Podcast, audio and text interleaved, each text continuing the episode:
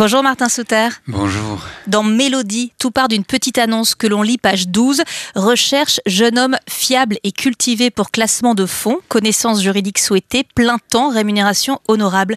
Qui passe cette petite annonce? C'est le docteur Stotz, un vieil homme euh, qui cherche quelqu'un qui organise un peu ses mémoires parce que il sait qu'il est arrivé à la fin de sa vie et il veut laisser une mémoire euh, favorable. Une bonne partie du roman est ainsi consacrée à la narration par Monsieur Stotz à son nouvel employé Tom de sa vie et notamment de la disparition de son grand amour Mélodie. Et vous distillez parfaitement l'art de la patience. Euh, dans ce livre, on a le sentiment d'une partie d'échec en vous lisant, c'est-à-dire que les pièces avancent petit à petit jusqu'à une sorte euh, d'échec et mat final. Vous avez beaucoup travaillé la structure et les rebondissements de ce roman? Oui, je travaille toujours euh, à la structure de, de mes romans. J'ai écrit deux romans qui n'ont jamais été publiés parce que les deux avaient la même faute. Euh, je connaissais pas la fin. Alors si on connaît pas le but, on n'y arrive pas, j'ai remarqué. Alors euh, depuis là, je j'écris pas une première phrase avant de savoir la dernière. Il y a plein d'auteurs, au contraire, qui sont partisans de d'improviser, de se laisser avoir par les personnages au fur et à mesure. Vous, surtout pas. Oui, ce sont des aventuriers. Et moi, je suis trop vieux pour. Avoir... J'ai pas le temps de faire des aventures. Si deux romans euh, qui n'ont pas réussi, ça suffit pour une vie d'auteur.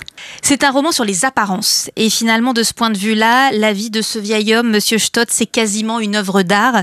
Euh, c'est un sujet qui vous intéresse, la trace que l'on laisse, l'empreinte que l'on aura sur la postérité? Ce qui me fascine, c'est le temps. Et ce qui me fascine aussi, c'est être et paraître. Tous mes romans ont affaire avec ce thème. Qui suis-je? Qui pourrais-je aussi être? Être et paraître, ça.